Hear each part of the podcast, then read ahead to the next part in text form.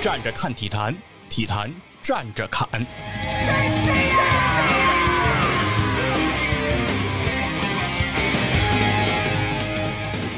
大家好，欢迎来到体坛站着侃，我是光说不练的细菌佛老袁。芝芝，今天咱们这期节目又请到了差点 FM 的芝芝。耶！哎，为什么要隆重的推出一下芝芝呢？因为这期节目咱们就和差点 FM 是有很大的关系。为什么呢？哎，这期节目这个选题的灵感哎来自于哪儿呢？就来自于差点 FM 最近的一期节目。知识科普项的一期节目，啊，就是自行车，哎，关于这个自行车的一期节目，差点 FM 这期节目呢，我觉得是非常的精彩，你看看哎，也勾起了我很多的回忆啊。呀，哎，多少辆车？多少辆车？先报个数。不，这车的数量不重要，哎，就是一辆。首先我这个人设是光说不练，但是我突然就回忆起来，我曾经哎也有一段公路赛骑行的训练经历啊，哦，至少哎训练我的人他是这么说的啊，哎，所以我觉得这个节目非常好，所以我想跟大家聊一聊哎关于我们骑车的这些事儿，主要是我自己啊细菌佛骑车的这个故事。所以这期节目呢，大家可以配合着差点 FM 的自行车的这期节目来配合服用，效果更佳，疗效就更好。咱们就直接开始了啊。OK 那个差点 FM 那期节目我是全程收听了，感觉非常的精彩。感谢。哎，但是我觉得缺了一小段内容。哦哎，关于就是你们坐车的时候，就是骑自行车被带人的时候，被带的时候，有没有发生过一些交通事故呢？哎，为什么这么问呢？对，因为我一想到自行车，我首先就会想到这件事情。就是摔，哎，对，你们有吗？嗯，没有，没有这种记忆是吧？一般都是坐家长自行车嘛。对，说的就是家长呀。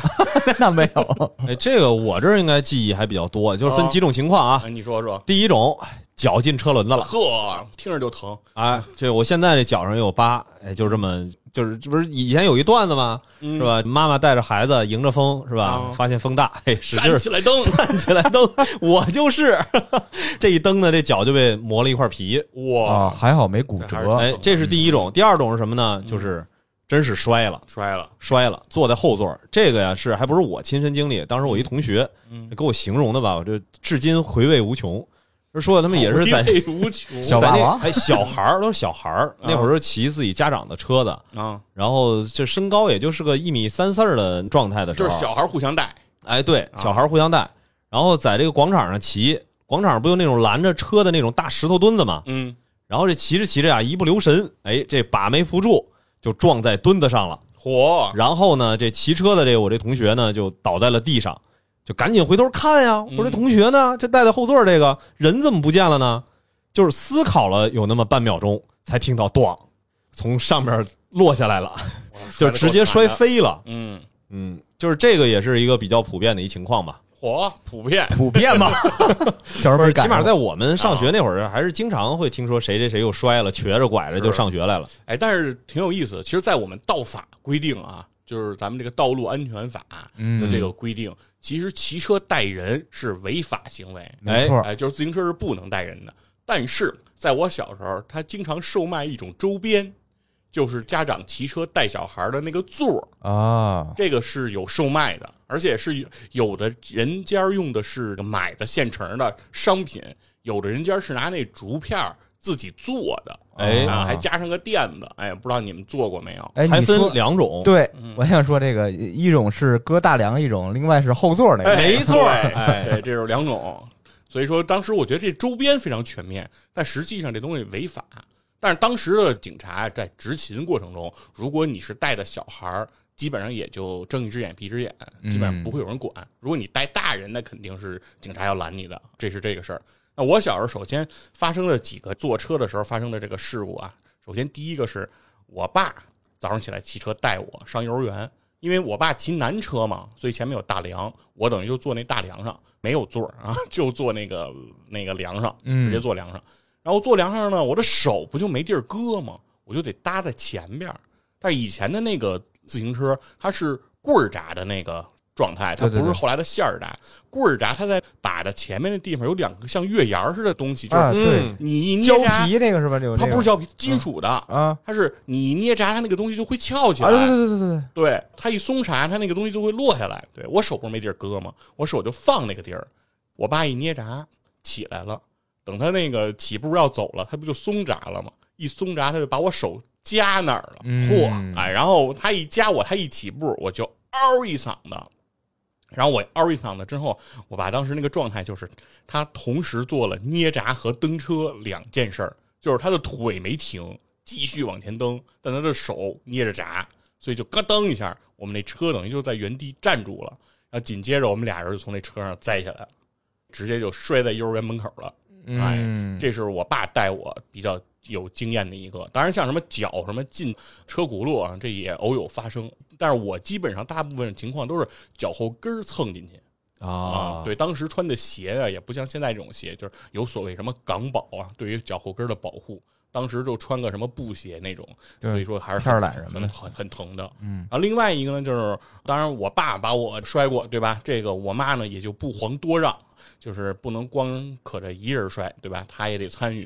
所以我妈接我下幼儿园的时候，当时我去的那个幼儿园的，就是从幼儿园到我们家的路上要经过一个小河沟，那个河沟是这个我们家旁边有一个工业的厂子，好像应该是天然气的一个厂子，它会有一些工业的那种废水呃冷凝水，啊就是它对它是那个散热用的那个水，冷凝用的水，它不是那个废水，它有一个排水的这个河沟，沿着那河沟，那个路比较窄，就在骑那个的时候，我也是坐后边，然后我妈也是方向没扶稳。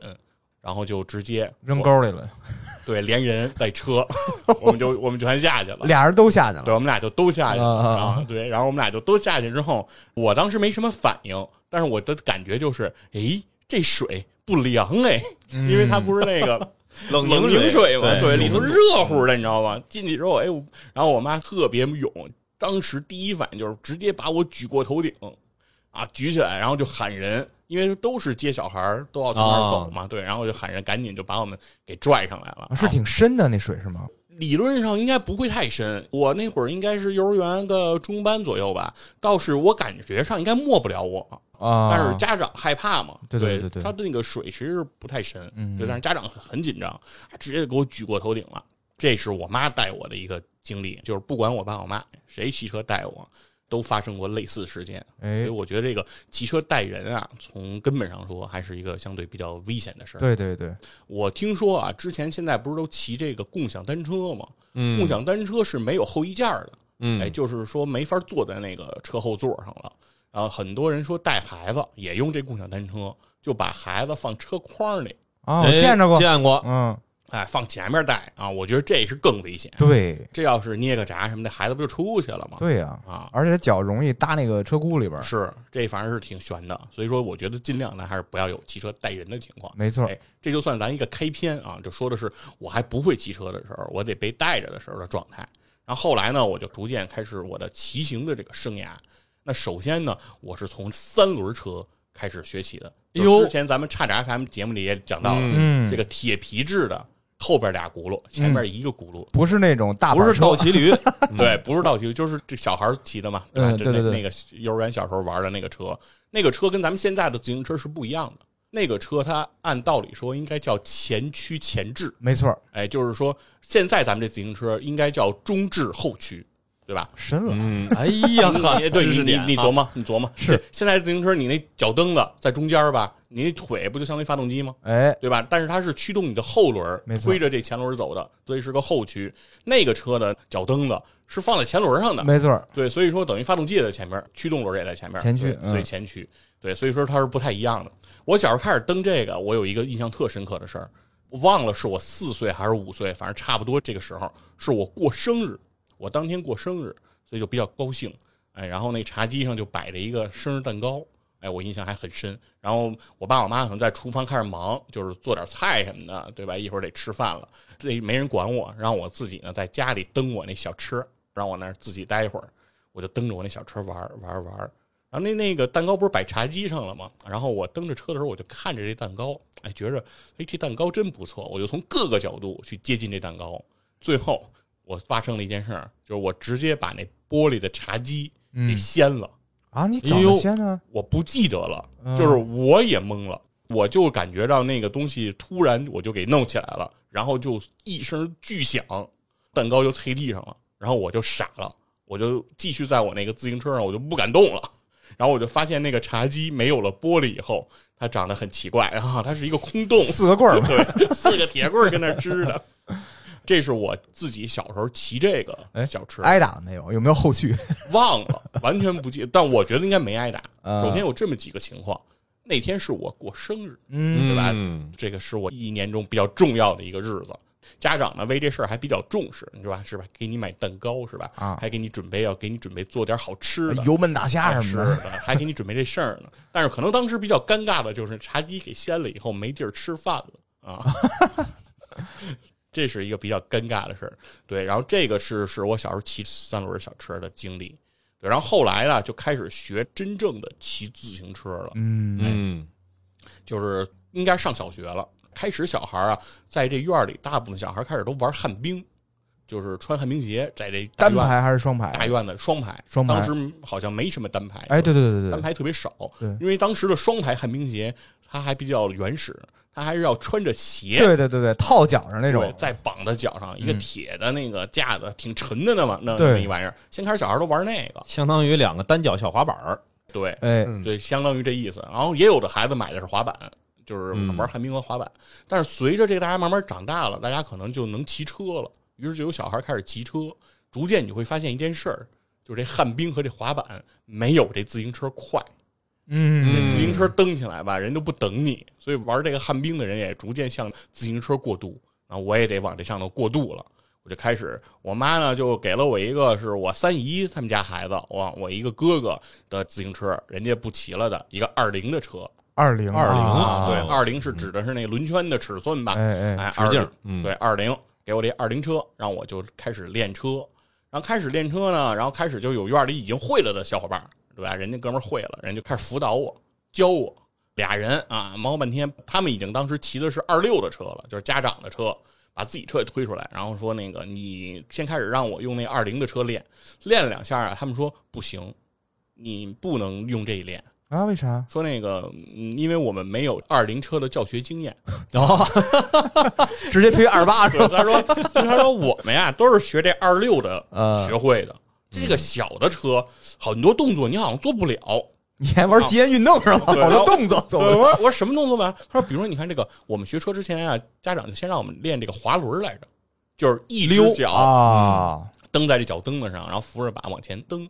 他说：“你看你矮，你这特别不方便，我就我们不知道该怎么让你蹬，所以你你先用我们这大的练吧。”然后他们俩就开始折腾了一天啊，就让我练这个滑轮，这个溜车，反正练了一天也没练明白啊，然后车丢了，就不是一，车倒没丢，一天就过去了。第二天等于又是我自己一人儿，我想那那就人家等于放弃我了，就是说这个徒弟也不好带，人家该玩人家的玩人家去了，说耽误这一天时间啥也没干，是吧？暑假这么宝贵，不能耽误在你身上啊，人家干人家的去了，我就自己开始在这个我们院这个篮球场上啊自己摸索，我就拿这个腿蹬一下，然后往前嘎悠嘎悠，开始蹬不了整轮儿，嗯，都是嗯半轮儿，就这样嘎嘎嘎。对对对，对，先开始嘎两下，歪了，然后就停下来，然后嘎两下，嘎两下，慢慢尬悠了一下午，哎，我基本上能尬悠起来了，就是我这么半着轮往前，这么噔噔噔噔就能往前走了。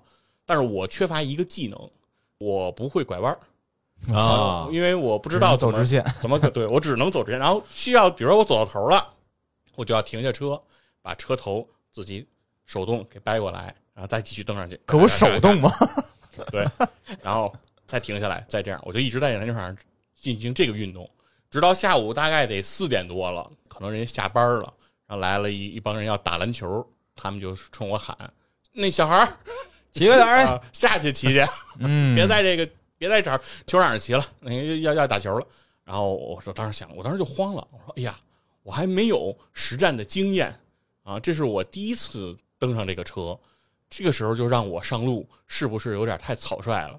但当时呢，不太好意思跟人说，就是说我这个刚学会嗯啊，我觉得那那既然你让我下去，那我就下去试试吧。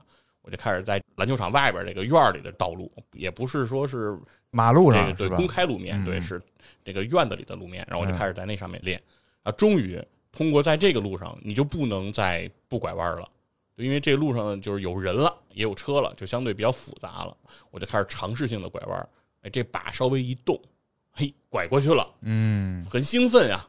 然后就那儿打那儿起，就是我算是学会骑自行车了。啊，哎呦，嗯然后呢，在我姥姥家呀，有一传统项目，就是说，不管是谁家小孩儿，如果学会了骑自行车，就都得干一个事儿。这个项目就叫从自己家骑车骑到姥姥家。啊，哎，我不知道是不是到时候还给发个认证什么的，反正就是说所有小孩都这么干。然后我妈就说：“你看，你现在也学会骑自行车了，那你也要开始参与这个项目了啊！这个嗯家族传统运动，对这个传统运动项目，你要你要参与了。我说那倒是可以参与，但是妈，咱从哪儿骑呢？我妈我妈说就从咱家骑呀、我说那个是这样的，妈，舅舅他们呀，就是从家骑到姥姥家，他们呢普遍呢住在什么新街口、西四、什么这天安门一带，姥姥呢住西单啊啊，大家都是这么个距离。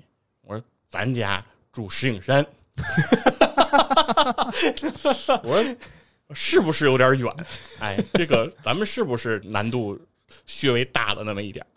我妈说没关系，就当成春游啊，嗯你就当成春游。说咱俩呀就慢慢起，咱不着急。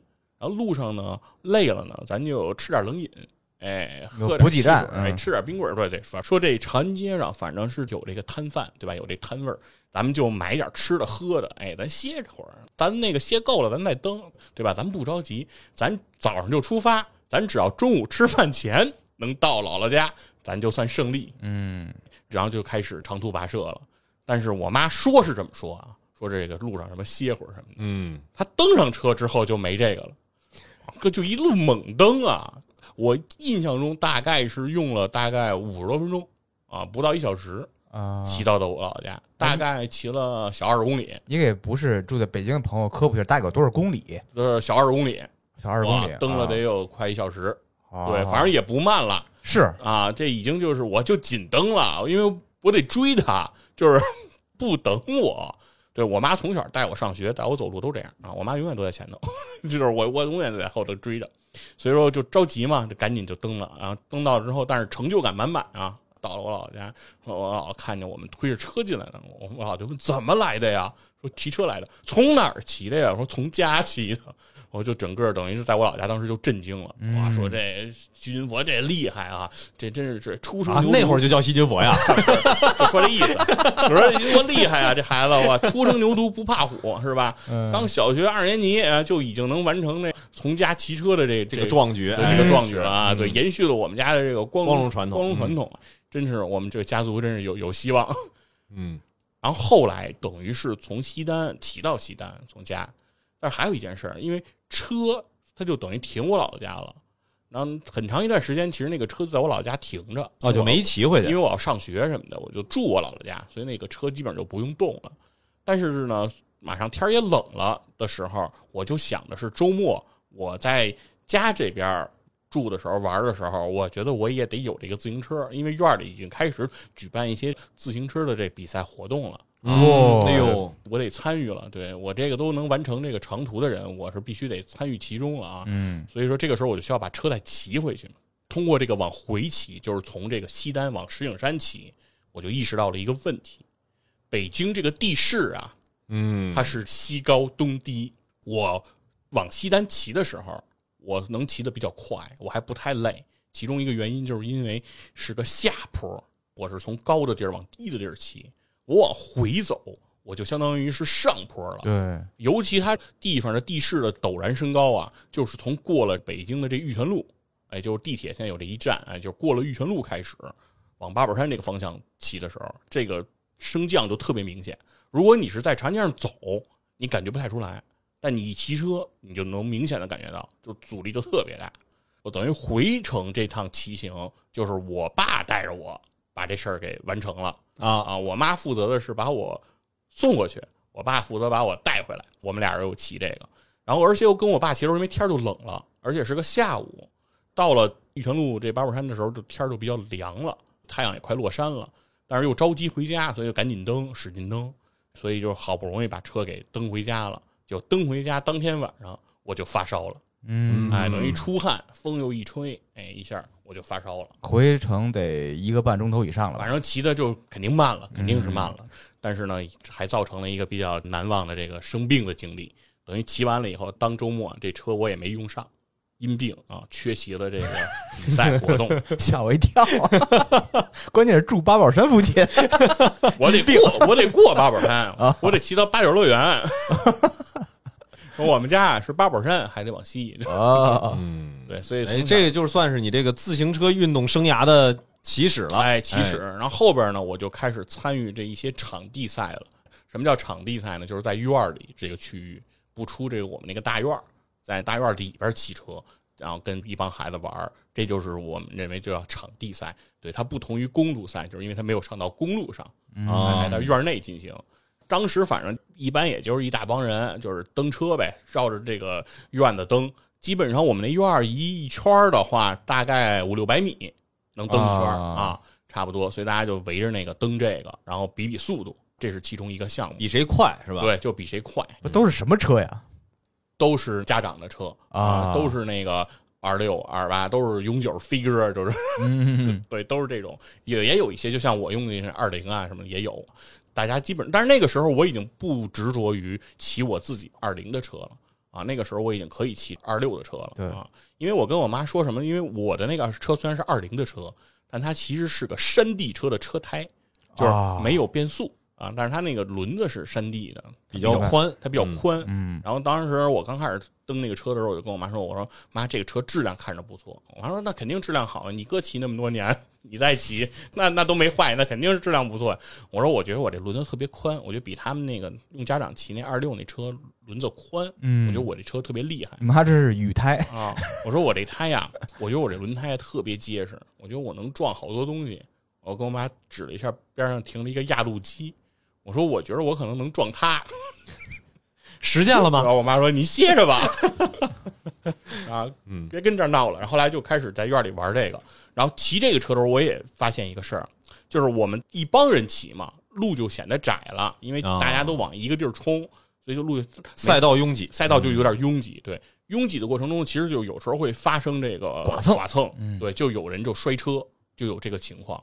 然后曾经呢，就是有过一次呢，我的那个车就可能把别人的轮子给别了，然后后边的人就摔了，就是有过这种情况。其实经常当时玩这个的时候，经常会摔啊。然后呢，在一次比赛的时候呢，我不知道怎么想的，我跟一个人就是前后衔接的特别近，我的前轮等于就卡到他的后轮了，我俩等于俩车就相错了，然后马上呢也要拐弯了。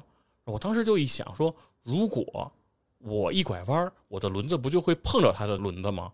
我说那我要稍微使点劲儿，我不就能把他给别倒吗？这样我不就能赢了吗？使阴招了开对始，对对对，我说我忽然哎呀，就开始布置战术了。你哎，就是可以啊，，就是电光火石间啊，就是你这个坏主意就冒出来了。然后当时我就想，我试一试，结果后来就印证了一个道理，就是这个前轮是别不过这个后轮的。嗯，就是我拿我的前轮去跟人家后轮别，结果我就一别呀、我就感觉我别到了一堵墙上，他那后轮一点儿都没动，然后我啪就摔，直接就摔出去了，直接横在那个。因为它是后驱的嘛，对，因为它是后驱的嘛，所以它的后轮有力，对比前轮要有，因为前轮其实是方方向嗯对你那，而且我当时的预判是我认为我只要轻轻一别，它肯定就摔了。对，你就你就摔了，就一别，我 就摔地上了。然后关键是最有意思的是，我摔完了，他们就比赛就结束了嘛，他们就停在那儿等我。等我到了以后，他们就问我你是怎么摔的？尤其就是我刚才别的那哥们儿，啊他就问我，啊你，在我后边来着呀，你为什么突然就摔了呢？我当时说我想别你，他说是吗？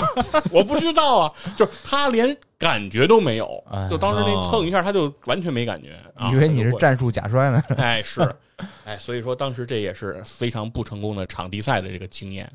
除此之外，当时我们在这个院儿里还有一个项目也挺有意思的，就是这骑车刚才说的这个竞速，这是一纯体力的 PK，完全就是靠谁有劲儿，哎谁有爆发力，哎，谁狠谁就赢了。那我们后来还开发了这个靠脑力的比赛，哦，就是因为院儿里它除了有就是走车的主路以外，它还有一些那个绿化带嘛，就是有一些草坪、街心公园这种。街心公园里它会铺一些甬路，就是那种交叉纵横的，哎，嗯各个方向四通八达的，在那草坪上那么穿插着。对，有有很多这种路。当时我们就开发了一个项目，就是说两个人在这个甬路上一个中心点，两个人背对着出发，然后两个人有不同的任务啊，一个人呢的任务是设法和对方相遇，就是头对头，我跟你怼上，这样就算赢了。就说相当于说我面对面的，不是这算谁赢了？就算他赢了，他的任务就是抓我，哦就是得脸贴脸，就叫抓着你了。然后我的任务呢，比如说就是跑，就相当于说我不能让他跟我面对面，我设法和他永远不相遇啊，我永远跟他错着。他的目的呢，就是设法跟我相遇。然后这不就是简版的极品飞车吗？反正就是两个人不能出就是永路小公园这个范围，对，嗯嗯嗯大家都得在这个交错这个道上走，对，这样的话就可能考验你一个应变能力，对吧？比如说，因为你经常要遇到岔路口，你怎么去选择？你走哪边儿？对，比如有三个方向，你走哪边儿，对吧？你走，如果你走一边儿，然后对方如果也走那边儿，你就有可能会跟他碰上，那他就会试图的预判你走哪边，你就预判他的预判啊，那走哪边，两个人就怼。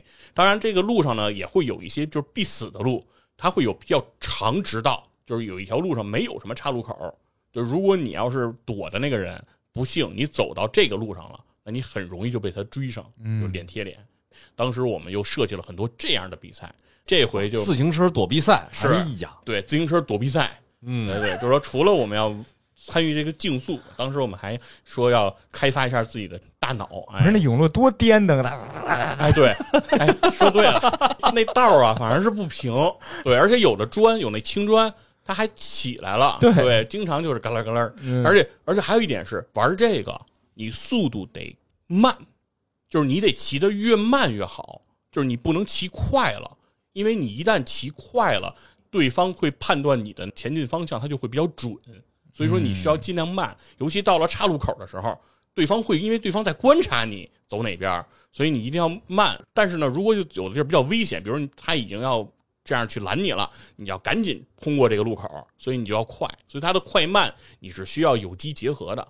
平时尽量慢，然后需要快的时候猛蹬，再有时候还得需要做假动作。是，哎，对，比如有时候你先往这边晃，然后看他能不能把他骗的拐过去了，然后之后你还没拐过去，你再拧回来，对，需要考验就是说尽量小的转弯半径，哎呦，真是需要是战术啊！是对你还得去琢磨，就是说怎么能用到最小的转弯半径去完成这个动作，哎，所以说这个项目我认为其实是一个非常好的运动项目，但是在我的生活中，哎，除了在我们家那个院儿里。之外，之后也没有普及开来。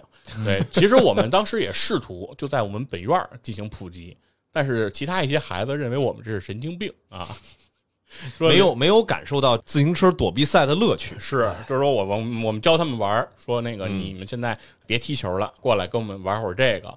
然后说有毛病啊，骑车不就是得骑车出去吗？是吧？谁在院里这么骑呀、对吧？所以这个等于是受到了一些人的鄙视，还是是思想上嗯没有达到统一啊，所以导致我们这项运动的普及和推广，我觉得没有特别好的实现。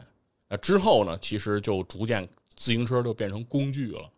对你就要开始上下学什么的，对，但是其实我基本上没有什么骑车上下学的经验，因为离着近。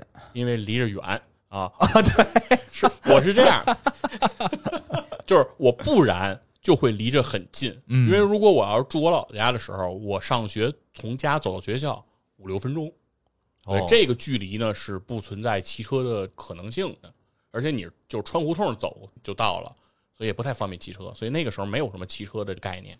但是等到我要是住回我自己家以后啊，我老家那边拆迁了，哎，等于城里没有地儿住了，那得住到石景山，然后我还是在西城上学，就我上学还是得是个十几二十公里，对，这么远，所以这个距离大部分人又觉得没法骑车了，没错，对，所以我基本上都是坐地铁，哎，所以地铁我坐的多，我骑车等于骑的就比较少，哎，所以说很多那会儿上学的小孩，他们都有骑车的经验，看人家那个每天都推着车来学校，来学校以后不先奔班，然后先去存车棚，哎，哎，把车一停，我对这个行为都特别的羡慕啊，就觉得、哦就觉得他们呀，在学校里除了教室以外，他们还有一个资产，嗯啊，他们每天带着自己的不固定资产啊来上学，嗯，啊，我每天就背着书包啊，感觉比人家好像少了一样装备，觉得这个就有点就是不如人家那个，而且谈恋爱也不方便，那时候可以在前面装一个女孩了。哎呦。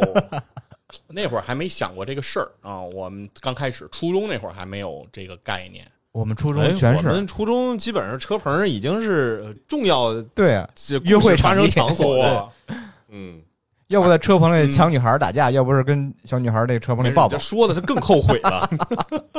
那完缺乏这个相关经验，嗯，因为车棚我也就很少去，对，因为跟我没什么关系啊，对吧？我就很少去。对，然后就是有一个事儿，我印象还挺深的，就是我们初中的时候有那个劳技课啊，啊，你们不知道上没上过这个？上过对，就是教你一些手艺，对吧？对劳动技能汗啦什么这这种这东西，啊，反正我们教了我们一个课，有一个学期上的是叫修自行车，哇哎，呦，那挺实用。可以可以就是，对老师，反正上来先头几节课先给你讲自行车的理论基础，讲自行车是怎么发明的，讲什么叫什么法西斯管儿，我我印象特深，就是管一个前叉吧那个地儿的那根管子，好像是嗯把它叫这个名儿，我呃，那个把力下边的那但我那一根儿忘了，对我忘了是他为什么叫这个了。反正我就当时记得这名字特别神奇，而且老师给你讲解这自行车的时候啊，讲的天花乱坠。他就跟我们说，自行车身上的所有零件，它都是有意义的，它嗯，都是有目的的，就是没有任何一个零件儿它是没有价值的。他就举了个例子，就说这个自行车以前啊，它是有一个叫车灯的，就是在打前面那个竖着那个棍儿，啊，他说是有车灯这么一个装置的，对，哎，原先二八上面老有，对，它就根据摩擦力摩擦起电，然后让灯亮。对，说那个灯是可以亮的，对对对，他说是有这个装置的，但很有意思，就是后期的二六车，大部分自行车就没有车灯了，它变成一个反光板了。哎，对，它上前面就变成一个反光的这个板儿了，然后后来呢，就有人在那个板儿上用那个东西来安车框儿，嗯，哦，对吧？它是那个车框变成车框的架子了，对，就嗯出现这么一个东西。然后那个老师就说，车灯这个东西现在都不用灯了，就没有灯了。那说你，你看你说它用干嘛用的？然后我们当然就是说这安车框的嘛。对吧，老师那完车框安哪儿呢？车筐没有的话，书包搁哪儿呢？对吧？老师，这个安车筐的。老师说，那在安车筐之前，就是它为什么会保留下来？就是为什么这个装置它就如果说，比如说车灯没了，它也跟着一块儿取消了。他说：“嗯，那你安车筐，其实你也没地儿安，对吗？”他说：“这个东西一定有个前后的原因，它一定是因为它保留了，所以你在选择安车筐的时候，你才会选择安在它上面的。”嗯他说：“你们琢磨一下这个问题。”我们说：“对呀、那老师就问：“那为什么要保留呢？这灯都不要了，他干嘛还要保留这个装置？”哎，这它是个螺母吧？对，他就说这个东西是什么？嗯然后我们就等于我回答不出来了吗？我们说那还是老师厉害呀，啊，老师懂得多呀。那您说说吧，啊，老师就说它起到的作用不是螺母，它是相当于叫垫片儿，啊就是螺母跟螺母之间它要有一个垫片儿啊。老师的意思就是说，如果没有垫片儿，两个螺母在一起，它其实是不如加垫片儿以后拧的上的更紧的，哎，嗯而且它还能起到保护这个螺母这个螺扣的作用。对，所以说它这里头有机械的原理和知识。哎，当时反正老师就以这为例子啊，给我们就讲这个自行车的构造。哎，反正当时给我们很大的震撼。哎，就觉得这个自行车真的是一个伟大的发明啊！啊，嗯这个机械工业真是一个伟大的技术能力啊！你啊，们是不是直升那个西升第二技校啊？是 吧不知道啊，反正反正那会儿老，我们那老哎，师你这经历，我估计大部分人还是罕有罕有。对，啊。而那个时候老师特别神奇，他经常给我们拿一些特别奇怪的东西，比如说车的一个小球。一个小棍儿什么的，他就老告诉我们说这个东西是怎么车出来的，哎，是怎么用的。然后他就老给我们讲说这个就是跟你们一边大的孩子车的，嗯，就是一个特别规整的一个，就相当于上咱们上大学有那个精工实习，他们精工实习做的那些玩意儿，嗯，他就拿出来说，但是他说这个是跟你们一边大的孩子做的，然后我们就惊讶了，我们说那是谁哪儿做的呀？哪个区做的呀？这是海淀做的还是东城做的？老师说这是德国孩子做的，他就说这个哦人家德国孩子在这个教育过程中对机械工业呀、动手这块儿是比较重视的，嗯说咱中国的这个孩子是比较落后的啊，所以说你们一定要重视这个劳基课啊。虽然劳基课对你们的考试、升学什么的没什么没什么用，但是对你们未来生存啊和你们的这个全面发展啊，这有重大意义。嗯对对对对对跟我们讲这事儿。这老师听着真是挺好的老师啊。对，反正我们那会儿劳技老师，我觉得还行哈、就是讲东西。现在回当时觉得嗯讲的没啥意思，但现在觉得其实人家还是颇有深意的。哎，对对对啊，这个对于做播客的素材准备有极大帮助，你知道？其实这都没准备，我都不知道今天要讲能聊到这儿啊，这就是知识储备。你看，太奇妙了，不知道咋我都不知道咋聊过来的。来，这接着说说这，个接下来这个，嗯不是接着说这个，还得说这不是劳基课没说完。我其实是想说什么呀？是我觉得我没有车这事儿特亏，因为我们这课程的名字叫修自行车哦，所以整个这一学期啊都在跟这自行车较劲。不是你修你同学的呗？说的就是我们俩人一组在修自行车，永远修的就是他的。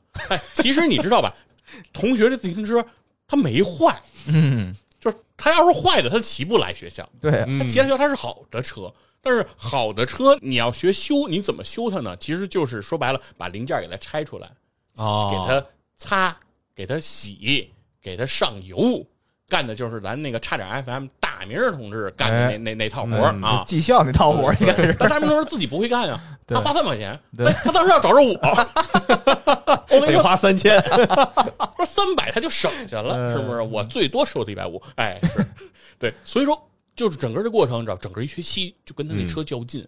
第一步先学什么擦车，哎，就那把他那特脏那车，通过一下午的时不是还，这也学呀？对呀、老师得教啊，就是什么地儿能用水擦，什么地儿不能用水擦，哦对吧？得给你讲明白这个事儿啊。而且包括你擦完了，就是什么地儿你要着重的处理，对吧？哪儿的油泥容易多，都得讲啊。所以擦车都得就琢磨了半天，把他那特脏的车给他擦一锃新。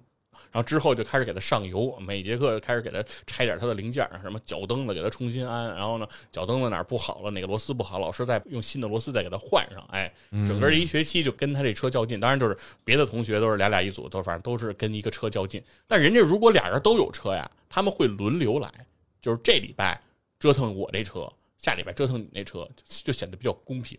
那嗯我这边呢，就整个一学期就都玩他这一个车，所以最后给他那车整的倍儿好，各个零件儿哎都特别的润滑，哎蹬着就一个学期下来零件换一遍，是啊整个给等于给他传一新车，哎，给他弄一个特好骑的，倍儿好蹬的。整个一学期，他收获了一辆非常好骑的自行车啊！我收获了这个劳，动的一个技能。对我收获了劳动光荣的称号。哎，所以说这个就是当时上劳技课，就是你上学你没车的人的悲惨的经历啊。然后说到我这个公路骑行的这个经历，就是说跟上学就有关系了。我不是大部分时间都不能骑车上学吗？骑不着。对，嗯就没有车，就是在我的日程里就没有这项活动，我就是看别人的车，我从来也没自己骑车上学，我觉得我也没有过这念想，就是我压根儿就没有想过说有一天我可能会骑车上学，对我就没有过这个想法。但是有一天发生了这个事儿了，就是在上一次我们赶上疫情的时候，哎，零零三年，嗯，嗯，非典那个疫情，非典那个疫情的时候呢，当时也是说这个人心惶惶，说这个都很危险。开始后来不是空中课堂了吗？就不跟学校上学了，都跟家看电视了。对，但在那之前，其实大家还是继续到学校上课的。但是不是当时就说坐公共交通不安全，尤其说坐地铁，对，全封闭的，是吧？就是说这空气流通都不太好。然后包括学校教室不也是吗？全都是那过氧乙酸，当时喷的哪哪都是酸味儿的，都烧着醋什么的。都得挂牌儿，今日已消毒。哎，对，都是都是这样的，都特别特别紧张。所以当时就说那不安全了嘛，就是你得改换你的出行方式，就是要不然你就走着啊，要不然你就得骑车了。对，那当时等于是家里就觉得说，那要不你就试试骑车吧，不是说这坐车不安全吗？那当时我就觉得，那骑车肯定是好事儿啊，比走着肯定就强多了。从我们家要走到学校十几公里，走到学校中午吃饭了，然后从中午吃完再往回走，也也就也就该走了，一天也就甭上课了。所以说呢，就开始骑这车。然后我妈呢就给我买了一辆车，给我买当时买的就是买了一辆捷安特，呃，山地还是那个公路赛，哎，都不是，啊？嗯，一单速捷安特，哦，拥有过，哎，单速的捷安特，对，但是呢，锁还是很专业的，哎，U 型锁，对 U 型锁，嗯，打架方面，当时我一看这锁，我说这这挺好啊，这带劲啊！对啊，当时我说我我净见着那那个外事的那帮人，对对对对，抡这个了，感觉可精彩了。说我我我说我有朝一日，我说我现在我也趁了一个 U 型锁，啊真、嗯，真的这是一个高科技的象征啊！对，那时候高中打架基本上就是先去取 U U 型锁去，是我说这个属于成熟的标志嗯啊，成熟的男人啊都应该有一把 U 型锁，U 型锁 U 型锁。然后我妈说为什么给我买那个车呀？她说他去那商场就挑车，他说他看捷安特的那个车座子上头有俩气囊式的设置，哦就透明的，然后好像灌了点油什么的，相当于就是说能减震和软和。哦，然后我妈就说：“你不是骑的长吗？保证一下骑行的这个舒适对舒适性啊，嗯提升一下你的这个舒适性，别太累了。然后而且那个座子相对比较宽，我妈说嗯你比较胖啊，你就骑这个会比较舒服。我我跟我妈说，我说我说妈，人家都骑那特窄的那一窄条呢，我妈说那多硌屁股啊，是吧？你想想，你没说那还贵呢，是吧？是吧？我妈说那那多硌硌屁股啊，这不向着你呢吗？嗯啊，你那不明白呢？嗯啊、好，那我那我就骑吧。我等于我就骑到学校了。等于我一骑到学校，我一把车推进停车处，班里的同学们就很兴奋了，哎，因为看见我也骑车了。我从来没见过呀，说我一直以为你这个腿都没有什么用啊，什么呀终于找到了你修车之外啊，原来还是能骑的，是，就说你也你也会骑车呀，这不挺好的吗？当时呢，等于是我们班同学有一个呃有俩同学，他们住那个万寿路和玉泉路这个方向，哎，相当于来说都是往西走，离我们家就不算太远了，所以等于是他们一直是骑车。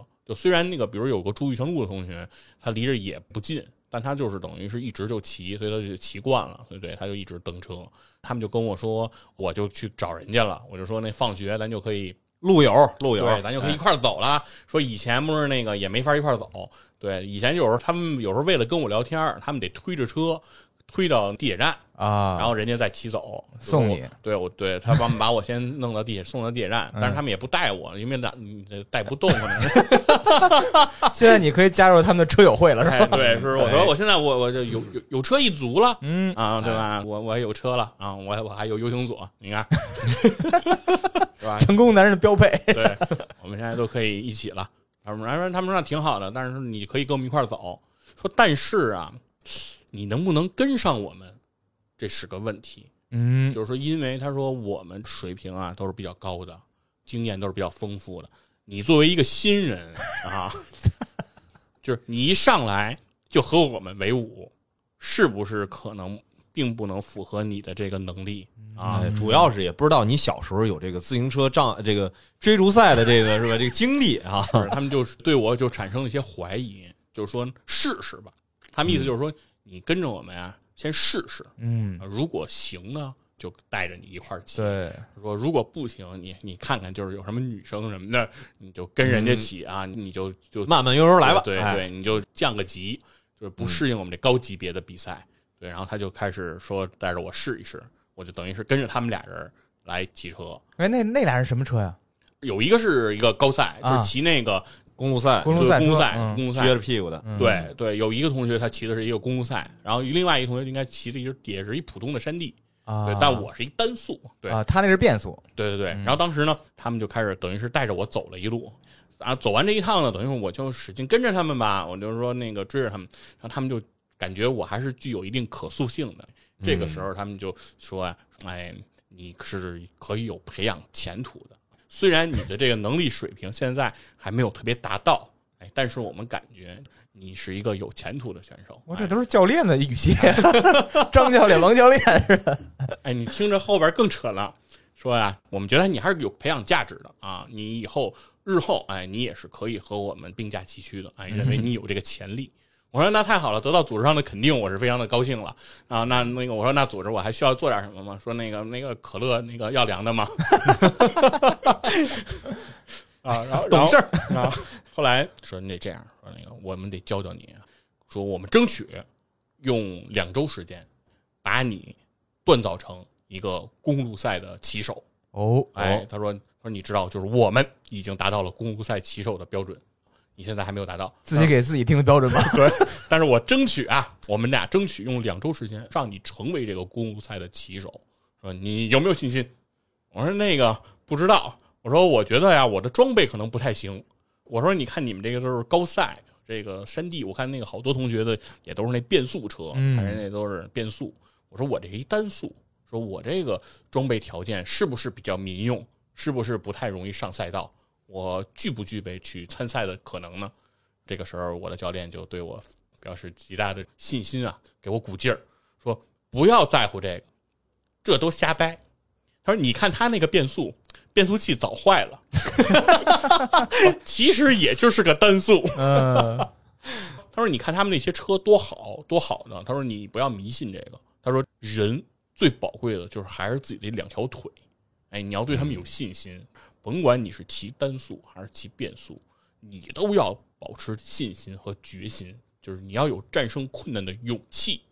装备虽然不好，但是我们可以靠后天体力去弥补它，是不是？变速它能怎么样？变速它不也得蹬吗？是不是？其实都是蹬的事儿。咱们一定就是要做好自己的这个功课，哎，哎，不要你这俩同学现在都是领导干部了吧？哎，就是说不要未战先怯。对，嗯我我这个同学都有很大的雄心壮志。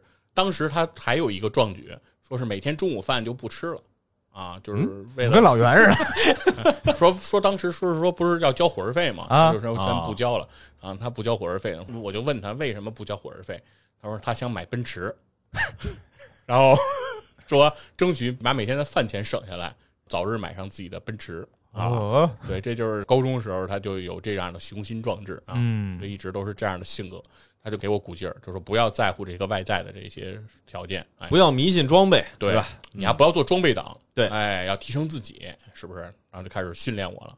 然后训练我的过程中呢，首先一个他就是说教我什么呢？就是因为骑行的过程中啊，在放学路上车是比较多的，嗯，哎，那在这个过程中，如果你要是被很多车堵在了后面，其实你就很难提高你的速度，你就回家就会晚。为了能够说能够冲过去，对吧？你要提高你的速度，这个时候你要锻炼我的一个能力，就是要判断距离。就是说，两个车，比如说在你前面并排在等，他们俩之间其实是有这个缝隙的，你要选择看到它的缝隙是不是足够你能够快速通过，然后在通过的过程中，你要保持自己的这个把的平稳，就是你嗖的一下是吧，走一条直线，从两个人之间就插过去，你就超过他们了，等于你就不会被他们拦在后面。否则，如果你要不敢冲这一下，你就永远得被他们卡死。哎，所以他们就开始训练我的这个能力，然后就找两个人骑的时候，他们就会特意的说：“哎，现在你试试插一下啊，你你先插过去，然后我们我们再跟着你插。”然后他们就每次都开始判断这个够不够宽，就他们来帮我判断，就说这前面两个人是可以插的，你现在试一下。然后呢，在蹬的过程中，然后我就逐渐的开始了解，说多宽我就够了，多窄我就不能插了，我就开始掌握这个事儿。然后呢，我就跟他们请教，我就说你们俩当初就是，你看你现在是等于你帮我在做判断，在教我这个经验，什么时候宽，什么时候窄。我说那你俩当初自己钻这个的时候，我说你们是怎么知道够宽不够宽的？然后他就给我讲，就说这个这个猫啊，想要知道一个栏杆宽不宽，他就用嗯自己的胡子，胡子去试。我说那是你是用胡子试的吗？他说不，因为我不是猫，没有那么长的胡子。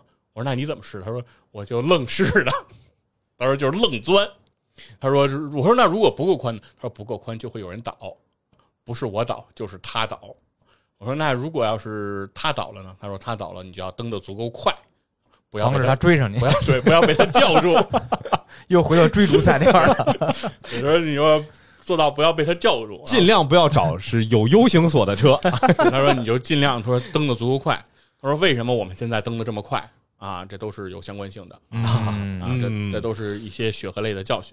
他说现在你已经站在了巨人的肩膀上啊，现在是由我们来帮你把关啊，你已经不用再面临我们当年那样的条件了，对不对？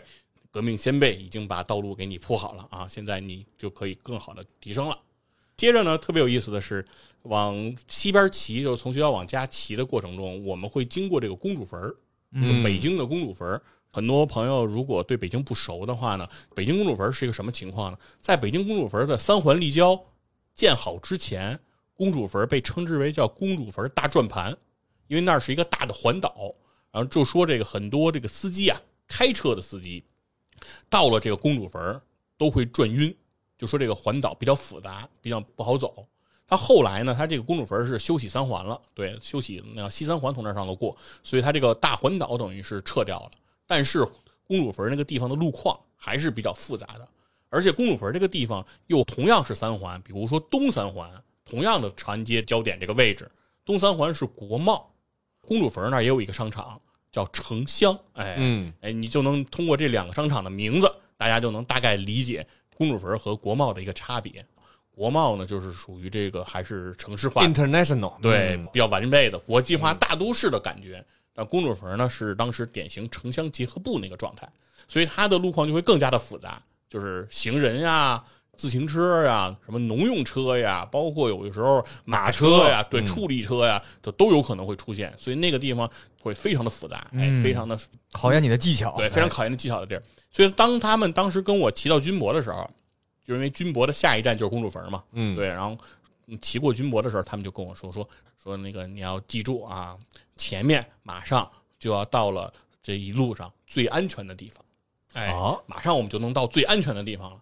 所以说你要提高你的注意力。我说为什么最安全了还要提高注意力呢？然后他们就说，因为最危险的地方就是最安全的地方。哎，所以前面最危险，等于说他们就告诉我说前面最危险啊。对，那他们他们说最危险就是最安全，所以说你要加紧你的注意力。哎，这个有道理，有道理。哎不是这路况复杂到一定程度啊，你这个速度就提不上来。嗯，哎，对，它其实就像咱们现在这个开车，路况特别复杂的地儿，就算发生点什么交通事故，它出不了大事儿，速度慢，对吧？对？它因为它乱嘛。嗯对，当然公主坟这个地儿其实一直也是这样，比如包括行人走到公主坟，嗯，都需要做一个动作，就是背着的书包要背到背到前面对对对，那个地方治安啊各方面都会有比较的危险，所以说当时就说前面是到了最安全的地方啊，因为最危险的地方呢就是最安全的地方，所以就到了公主坟这个地儿，哎，确实错综复杂。但是他说，在这种错综复杂之中，你还是要去选择好一条路线，哎，你要保持住自己的速度，你要尽量的不要减速。越危险的地儿，我们要做到的是怎么能让你在危险的地方尽量安全呢？嗯就是尽快通过。哎，这公主坟这个呀，就相当于是赛事里面障碍赛的这个意思了。哎，对，但是呢，你要尽快通过，减少在这里逗留的时间。嗯嗯，你逗留的时间越长，你发生意外的可能性就会越大啊。所以说你还要尽快。但是在这个里面呢，就因为他们之前开始教我的都是钻嘛，对，在钻这个过程中，其实我教我的是选择线路，然后怎么准确的切入，怎么去那个迅速的冲过。但是呢，到了公主坟，他们就说你先别这么猛着冲，先不要冲，你现在要学习另外一个知识，就是这个自行车啊是有闸的。对，现在多新鲜呀，是死飞呀！你们那会儿是对，他说你你现在要学习捏闸了。他说因为这个地儿啊，它太复杂了，你有的时候你看上去距离够你钻过去，但有可能旁边它会突然窜出来行人，或者窜出来这种农用车什么的，你就会措手不及。有时候汽车也会挤占自行车道，所以说这个时候是很复杂了。所以这个时候如果一旦发现前面有阻挡，哎，你第一步先捏闸，然后判断一下之后再钻啊，就不要一味的猛冲了啊，要讲究一些策略。这就是他们给我的经验啊，所以说等于是差不多得有一个多星期这种刻苦的训练吧啊，再加上我个人的这个努力，我就逐渐哎开始掌握了公路赛的这样的一个经验啊。最后他们就是认为哎说哎现在你也已经基本上可以成为一个公路赛的选手了。哎，加入石景山车队。嗨，嗯，对，他们是海淀车队，啊，当时石景山车队只有哎，石景山车队其实确实不止我一个人。到我逐渐出师以后呢，他们也就跟大家就是也都认可了我公路赛骑手的这个身份，说现在这个新佛呀已经水平不错了啊，现在能跟上我们的速度，哎，现在基本上呃已经开始具有一定的自行车的竞赛能力了。那这个时候呢，我们的另一个同学，哎，是这住北城的这个同学，他就说：“是吗？都已经成为公路赛骑手了，是吗？已经有了这么强的水平了？哎，那你会推车吗？”他就问了我这么一个问题。会推车推？车，对他问我你会推车吗？我说推车，我说我不会推车，我咋停车去呀？对吧？那谁还能不会推车呀？不是这不是有手就能推吗？他说那你看看这个推车应该怎么推，等于又开始给我上了另外一门课，关于推车，它是一个当时叫杰马的一个牌子，有有有有有有有，嗯对，他是那么一辆车，哎，挺酷的。他当时他从停车棚里把那车推出来之后，他就说：“他说推车啊有一个要义，就是手是不可以扶把的，哎，哎，就是你推扶车座的车座哎的哎，捏着车座的推车，说你你得先练这个，就是只有能这样推车，这个才叫会推车。哎，哎，这进入技巧环节了，嗯是啊等于要要开始就是训练我推车。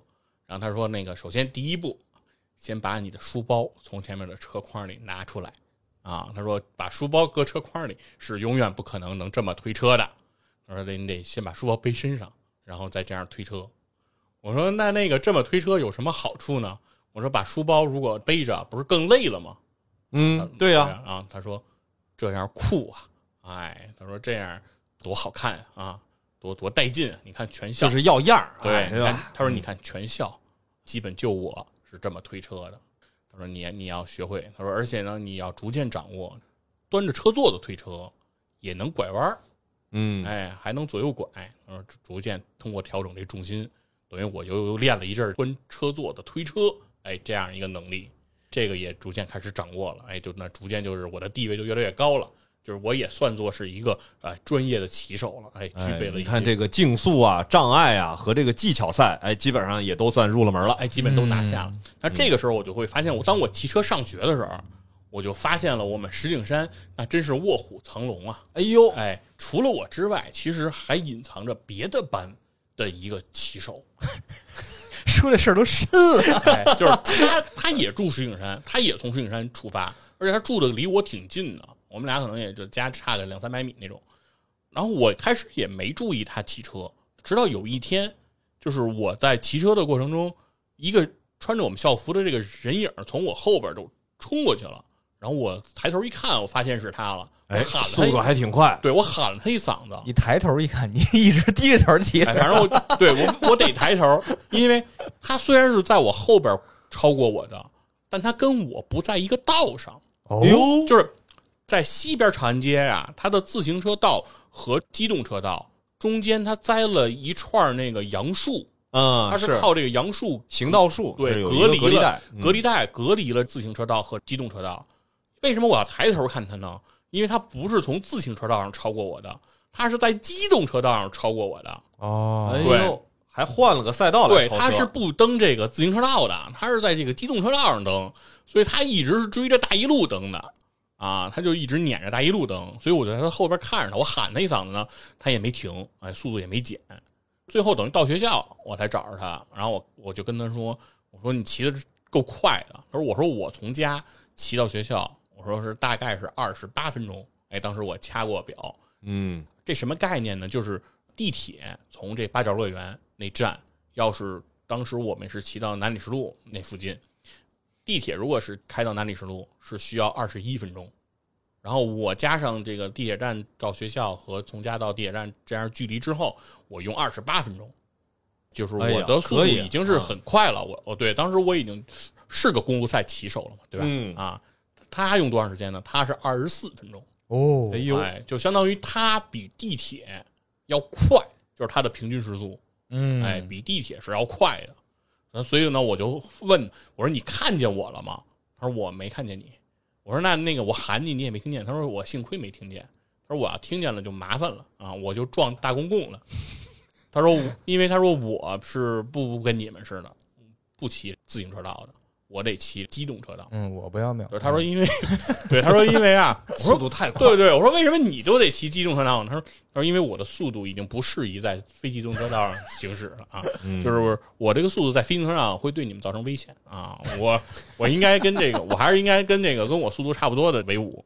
对，所以说这哥们儿是我知道的，当时在我上学的时候，我知道就是骑的是最快的，哎，啊，这也每天就算是秋名山的传说一样的事儿。嗯就来去如风啊，嗯然后我每天就是因为我到学校之后，他们有人会先到学校。对，那会儿上学有一个事儿也挺奇怪的，就有一帮人啊到学校他挺早的，但他们好像不着急去教室，他们都宗那车棚里待着，嗯，嗯，然后在里头就聊到那个那个打铃什么快要上早自习什么的，对才往教室去。对他们不着急走，所以他们每天等于就数着这个谁先到谁后到这时间，比如他们就每天等我到了以后，他们就给我报，今天你又落后了才二多长时间，是一小黑板，上面有一榜是吗？反正每每天就有人给我报成绩啊，今儿你又比如落后五分钟嗯，啊，今天发挥的不太好，你落后了六分钟。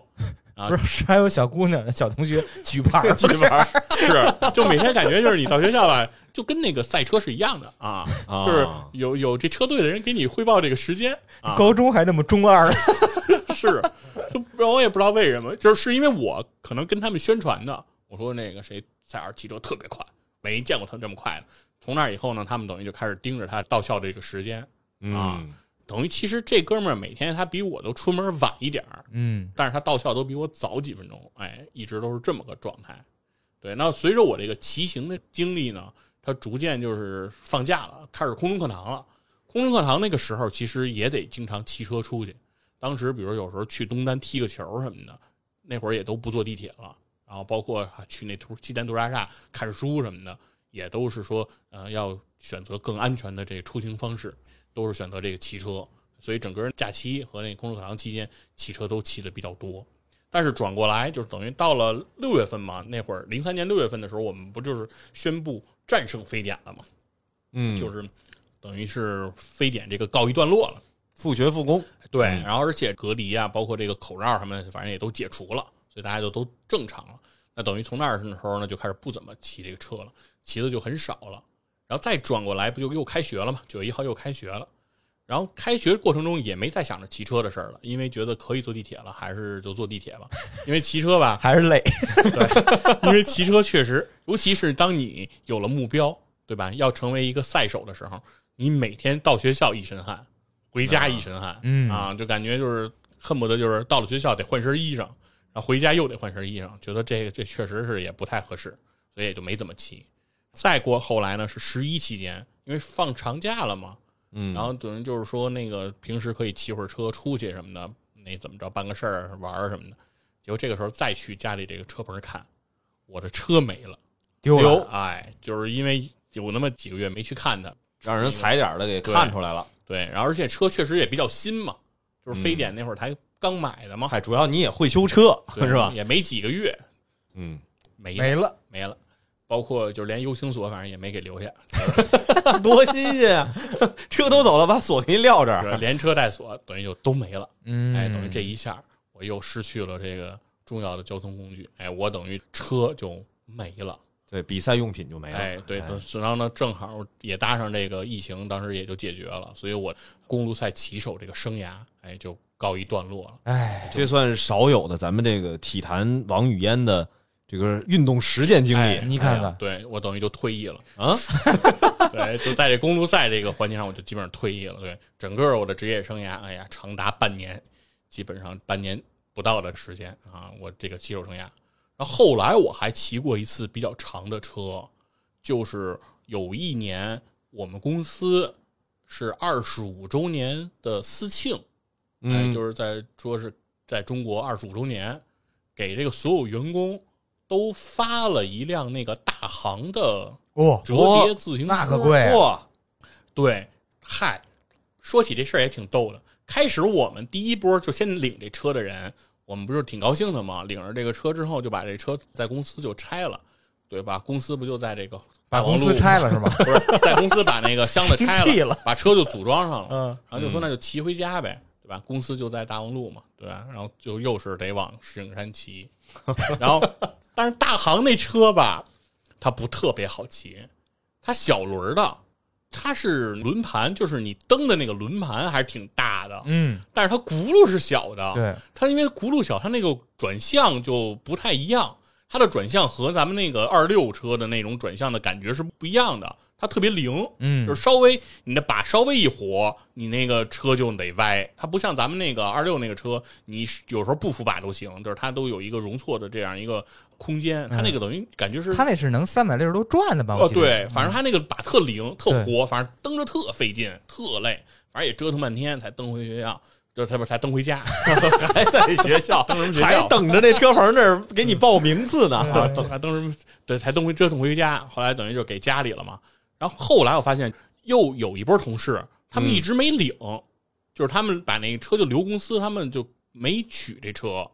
然后后来呢，我们办什么活动，我们那个大经理说，没取车的，如果你不想要这车了，你就把这车可以卖回来，就是等于说大区来收公司给回购，来回购这车，对，然嗯后呢把这车当成那个礼品啊送客户，就说正好办什么活动，就公司就不再采购东西了，直接把这车送给客户，我觉得也挺像样的，也也嗯不错。对，所以当时他们回购好像当时是一辆车回购五百块钱。啊，就按五百块钱回购的，但我也不知道那车实际值多少钱，应该怂了三五千。是吗？嗯，嗯，那车不便宜，那么贵吗？对对，啊，反正那我不知道，反正他是那他们五百也亏了哈。当时我还觉得他们赚了呢，没有，因为我觉得我挺累的。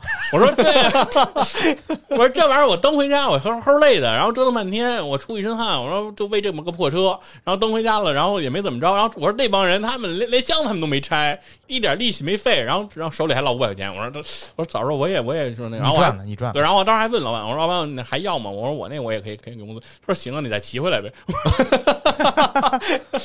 我说那算了。对，所以说基本上后来就是骑自己车的经历就很少了啊，嗯基本上也是后来就在骑的都是共享单车了。嗯，哎，所以这期节目基本上就是跟大家说一下，就是受到这个差点 FM 自行车节目的这个启发，激发了我很多的这个回忆。哎这，个表达欲，哎，特别想跟大家说一下，就是为数不多亲身参与，也有教练主动的当你的教练，啊，对你进行训练。规模再小，哎，也是场比赛啊，哎也是个体坛的故事。嗯，是给大家讲一下这个经验。所以说，如果呢大家有这种骑车的这种相关经验，自己不管是这个远途的，对吧？因为后来我知道有些人是骑车去西藏的，哎，是有这么一项活动。他们这个骑行的还还不少啊，嗯是我当时我们同事里也有这样的人，哎，走什么青藏线啊什么的，骑到西藏的也有这样的朋友，所以我也希望你能把你这个自己相关的这样的经历，咱们分享出来，哎一块儿聊一聊。对，最后呢，其实还是希望大家这期节目和这个差点 FM 最新的这个自行车的节目配合服用，疗效是更佳。感谢收听，哎，嗯好嘞，那就感谢大家收听这一次的体坛战士侃，我们下次再见。拜拜拜。